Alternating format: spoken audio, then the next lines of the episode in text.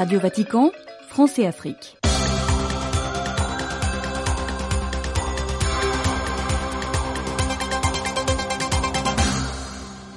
Amis auditeurs, mesdames et messieurs, ravis de vous retrouver à l'écoute de Radio Vatican. Soyez les bienvenus à cette nouvelle édition de notre programme.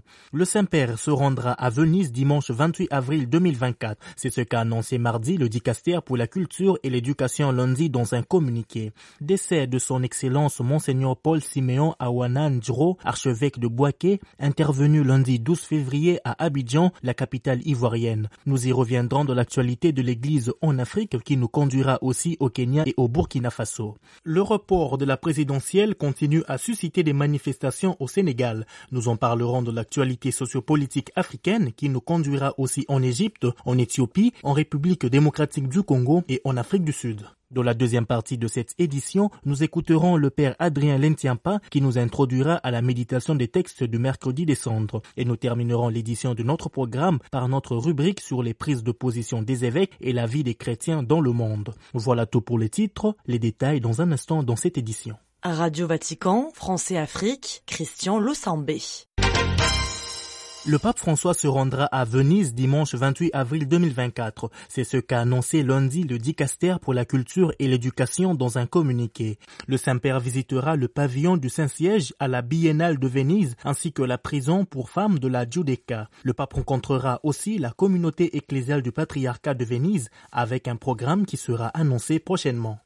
Au titre de nomination, le Saint-Père a nommé mardi 13 février le Père Simon Peter Kamomoe du clergé de Nairobi, évêque auxiliaire de l'archidiocèse métropolitain de Nairobi au Kenya. Il était jusqu'à présent administrateur de la basilique cathédrale Sainte Famille de Nairobi. Le pape François a également nommé mardi évêque auxiliaire de l'archidiocèse métropolitain de Nairobi le Père Wallace Ngangangashi du clergé local, qui était jusqu'à présent curé et coordinateur de la pastorale archidiocésaine.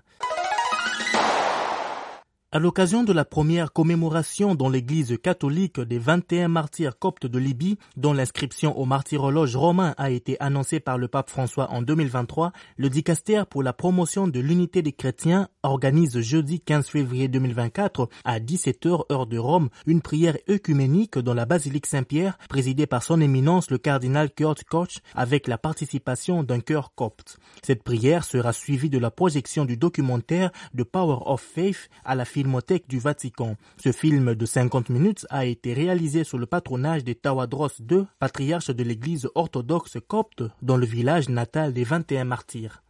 C'est avec tristesse que la conférence des évêques catholiques de Côte d'Ivoire a annoncé le décès de son excellence Monseigneur Paul Siméon Awanan Djro, intervenu lundi 12 février à Abidjan à 72 ans. Monseigneur Paul Siméon était l'archevêque de Boaké et a exercé le gouvernement apostolique de cette circonscription ecclésiastique pendant 28 ans. Les chrétiens catholiques du Kenya réfléchiront sur l'intégrité pour une nation juste pendant le carême cette année. C'est ce qu'ont laissé entendre les évêques de ce pays dans leur message adressé aux fidèles lors de la célébration du lancement de la campagne de carême 2024 qui a eu lieu vendredi 9 février. Plus de détails avec Françoise Niamien. Au cours du carême de cette année, les catholiques du Kenya sont invités à réfléchir sur leur pratique de l'intégrité et la manière dont celle-ci pourrait contribuer à la réalisation d'une culture de la justice dans ce pays d'Afrique de l'Est. Dans leur message, les évêques kenyans ont également présenté les domaines d'intérêt pour chacune des cinq semaines de ce temps de conversion qui commence le mercredi décembre 14 février. Il s'agit de la souveraineté du peuple comme source de tout pouvoir politique, de la justice environnementale comprise comme un droit humain fondamental, de la situation des pauvres et des plus vulnérables de la société kenyane, de l'extrémisme religieux qui, selon les prélats, menace non seulement la paix et la sécurité, mais aussi les principes mêmes de la justice sociale et de l'harmonie que le Kenya chérit depuis longtemps et de nouvelles menaces qui pèsent sur la famille, ont-ils souligné. Sur les pas de Jésus comme femme de l'Évangile, tel a été le thème sous lequel les sœurs disciples du divin maître au Burkina Faso ont célébré le centenaire de la fondation de leur congrégation dimanche 11 février en l'église Saint-Guillaume de Tanga. Paul Da nous en donne les détails. Implantée au Burkina Faso depuis le 25 janvier 1988, ces religieuses dont la congrégation a été fondée le 10 février 1924 à Alba par le prêtre italien Jacques Alberione, y mènent une vie contemplative remarquable à travers l'adoration du Saint-Sacrement et un dévouement tout aussi remarquable au service de la liturgie. Monseigneur Prosper Contibo, archevêque métropolitain de Ouagadougou, n'a pas manqué de relever cela aussi bien dans son homélie pendant la messe qu'il a présidée qu'au sortir de cette célébration. Monseigneur Prosper. C'est pour nous une action de grâce au Seigneur pour euh, ce que des sœurs disciples du divin maître font pour la vie de notre église famille. C'est une présence discrète mais efficace. Donc c'est la prière, l'adoration. Apparemment une vie discrète mais efficace pour toute notre église famille de Dieu au Burkina Faso. Le nonce apostolique au Burkina Faso, Monseigneur Michael Francis Croti, a pris part à cette célébration jubilaire ainsi que l'archevêque émérite de Ouagadougou, Monseigneur Jean-Marie Compaoré et de nombreux prêtres et fidèles. Paul Daouagadougou pour Radio Vatican. À présent, faisons place à l'actualité sociopolitique africaine. L'Internet sur les mobiles a été suspendu mardi au Sénégal au jour d'une manifestation prévue et interdite par les autorités pour la deuxième fois depuis le début de la crise politique qui fait suite au report de l'élection présidentielle en raison de la diffusion sur les réseaux sociaux de plusieurs messages haineux subversifs qui ont déjà provoqué des manifestations violentes. L'accès aux données mobiles avait déjà été bloqué il y a huit jours lorsque la loi reportant la présidentielle du 25 février au 15 décembre et prolongeant le mandat du président sortant Macky Sall avait été voté au Parlement. Suite à la mort d'au moins trois jeunes hommes tués ces derniers jours pendant des manifestations contre le report de l'élection présidentielle, le ministère français des Affaires étrangères a appelé mardi les autorités sénégalaises à faire un usage proportionné de la force, la France réitérant son appel aux autorités à organiser l'élection présidentielle le plus rapidement possible, conformément à la constitution du Sénégal, et à garantir les libertés publiques alors que les arrestations se sont multipliées dans tout le pays, y compris de journalistes. Les directeurs des renseignements américains et israéliens et le premier ministre qatari ont rencontré mardi au Caire des dirigeants égyptiens pour œuvrer à une trêve dans la bande de Gaza, a indiqué la télévision Al-Qaïra News, proche du renseignement égyptien. Les forces gouvernementales éthiopiennes ont exécuté le 29 janvier au moins 45 habitants d'une localité de l'État régional de l'Amara au nord où elles affrontent des milices locales depuis plusieurs mois, a dénoncé mardi la Commission éthiopienne des droits humains EHRC en sigle. Le EHRC a fait également état d'une précédente tuerie de 15 civils en janvier dans une autre localité de l'Amara. Des combats ont à nouveau opposé mardi les forces gouvernementales aux rebelles du M23 autour de la cité stratégique de Sake dans l'est de la République démocratique du Congo selon des sources concordantes. Ces derniers jours, les affrontements se sont intensifiés les affrontements se sont intensifiés vers Sake, ville située à une vingtaine de kilomètres à l'ouest de Goma et considérée comme un dernier verrou sur la route de la capitale provinciale du Nord Kivu. De ce fait, le Conseil de sécurité de l'ONU a condamné lundi l'offensive de la rébellion du M23 dans l'est de la RDC, s'inquiétant d'une escalade de la violence dans la région. Le Conseil a d'autre part répété son soutien total à la souveraineté, à l'unité et à l'intégrité territoriale de la RDC. Pretoria a annoncé mardi avoir déposé un nouveau recours auprès de la Cour internationale de justice, CIG en sigle, à la Haye, afin qu'elle examine en urgence l'annonce par Israël d'une prochaine offensive militaire sur Rafah et s'oppose si nécessaire à une nouvelle violation des droits. Dans son nouveau recours, Pretoria, la capitale de l'Afrique du Sud, s'est dite gravement préoccupée par les nouveaux massacres, blessés et destructions à grande échelle qu'entraînera l'offensive militaire d'Israël à Rafah. Selon le gouvernement sud-africain, cela constituerait une violation grave et irréparable de la Convention sur le génocide. Le père jésuite Adrien Lentiampa nous introduit à la méditation avec les lectures du mercredi des cendres marquant les débuts du temps de carême.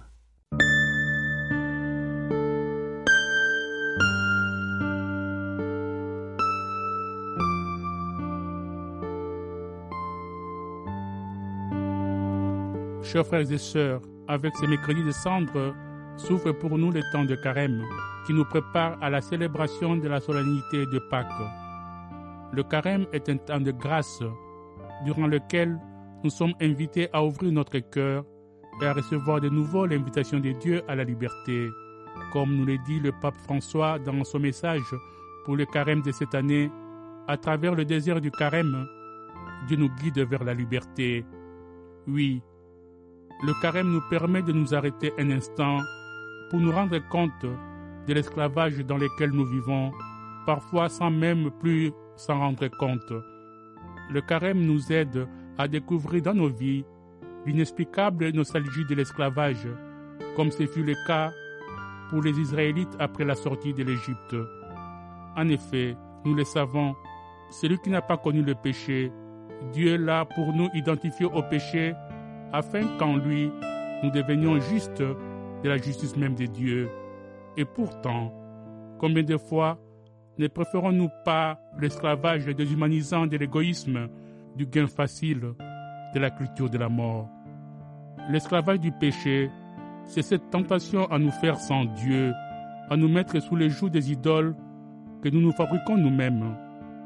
C'est pourquoi il est important d'entendre cet appel qui nous est lancé dans la première lecture de ces jours. Revenez au Seigneur votre Dieu, car il est tendre et miséricordieux.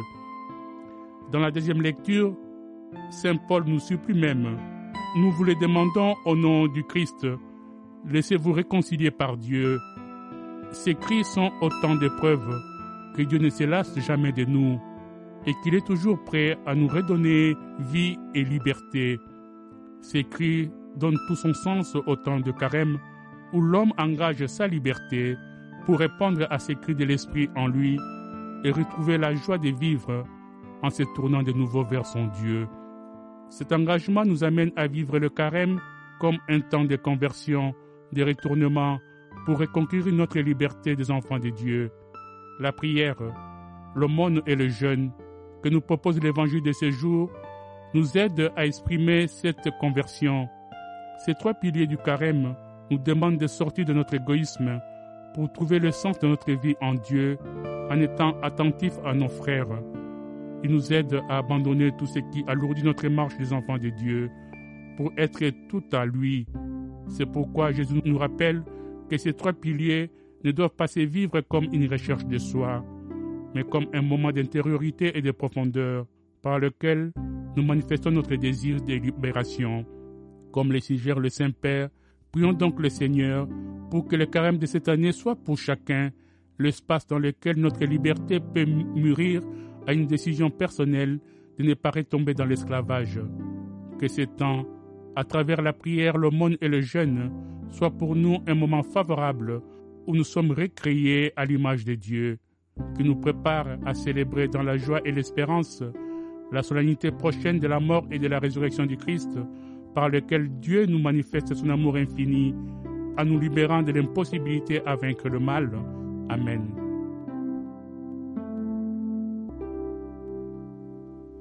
Signalons que mercredi 14 février, date à laquelle débutera le carême, aura lieu la procession pénitentielle de l'église Saint-Anselme à la basilique Sainte-Sabine à 16h30 où aura lieu la célébration eucharistique présidée par le pape avec le rite de bénédiction et d'imposition des cendres. Refermons cette édition par notre magazine consacré aux prises de position des évêques et vie des chrétiens dans le monde qui nous est présenté par Jacques Ngol.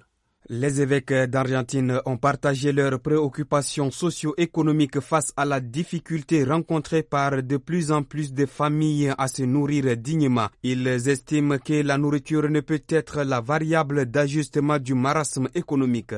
La solution pour faire face à cette situation est une responsabilité de tous, selon le cardinal Mario Aurelio Poli, archevêque de Buenos. On l'écoute. Que nous soyons leaders politiques, économiques et religieux, nous avons tous une part de responsabilité dans cette situation.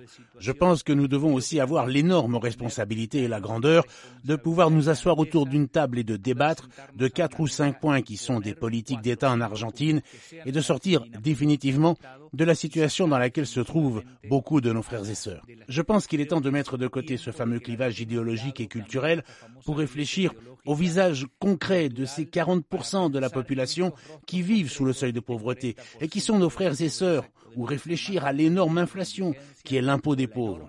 Et voyons comment nous pouvons travailler ensemble pour faire avancer notre pays.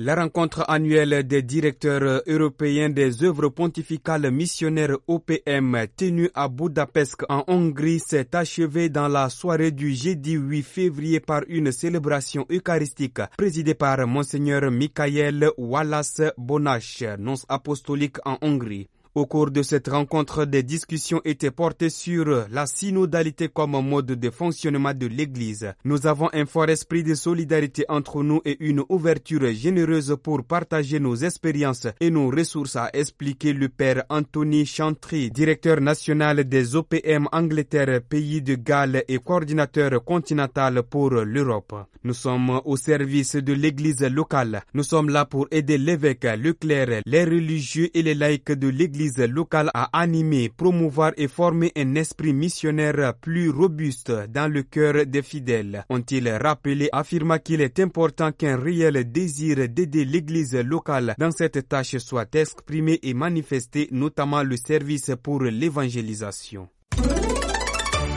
protéger les activités des pêcheurs et explorer tous les moyens légaux pour défendre la revendication de la nation sur la mer des Philippines occidentales. C'est ce que demandent cinq évêques philippins qui ont la charge et la responsabilité pastorale des diocèses ayant des frontières côtières avec la mer des Philippines occidentales où les pêcheurs constituent la majorité de la population catholique. Dans l'exhortation pastorale commune intitulée Petits enfants, n'avez-vous rien à manger les prélats ont souligné que les conflits actuels entre les Philippines et la Chine sur cette partie de la mer n'est pas seulement une question des ressources aquatiques, mais plus important encore des vies des pêcheurs. Tous les moyens légaux doivent être épuisés pour que ce que la nature nous a si généreusement donné puisse nous appartenir et nourrir les prochaines générations des Philippins, ont-ils affirmé, appelant à des efforts diplomatiques pour protéger l'activité des bateaux des pêcheurs philippins. L'Église se tient à leur côté et en tant que pasteur de divers diocèses peuplés de pécheurs, nous donnons une voix à leurs craintes et à leur angoisse, à leur tristesse et à leurs préoccupations, écrivent-ils. Le texte précise également que les pécheurs reçoivent une aide insuffisante de la part du gouvernement, demandant aux fidèles de défendre les droits des pauvres pécheurs, de les aider à maintenir leurs moyens de subsistance et de contribuer à construire l'avenir de leur famille. Notre hôpital de Port-au-Prince reste une petite lueur d'espoir face aux ténèbres qui recouvrent la ville. C'est ce qu'a déclaré le père Massimilio Miraglio, le seul missionnaire camélien italien présent en Haïti depuis 18 ans. À l'occasion de la 32e journée mondiale du malade célébrée dimanche 11 février et de la 24e édition de la journée de collecte des médicaments du 6 au 12 février, le missionnaire décrit l'état tragique dans lequel se trouve le système de santé du pays caribien et en même temps le grand désir de rédemption de la population. En ce moment, a raconté le père Massimo, le système sanitaire de l'île se trouve dans une situation vraiment désastreuse. Dans la capitale et dans les villes des provinces, presque tous les hôpitaux, les centres sanitaires et les cliniques sont fermés à cause des troubles et du manque d'équipement médical. Cette situation est particulièrement grave dans les zones les plus pauvres, dans les quartiers les plus populaires, où les tensions et la violence sont de plus en plus fortes. Dans cette circonstance, le prêtre affirme l'importance de lutter pour qu'un jour Haïti puisse enfin se relever et être un pays où les gens peuvent à nouveau vivre, même si c'est avec des moyens réduits, mais avec dignité. Pour plus d'informations et de nouvelles, consultez notre site internet www.vaticanews.va. C'est par ici que nous mettons un point final à notre programme aujourd'hui. Au nom de toute l'équipe du programme Français Afrique de Radio Vatican, Christian Lossambe qui vous l'a présenté, vous dit merci de l'avoir suivi. Restez branchés sur nos programmes.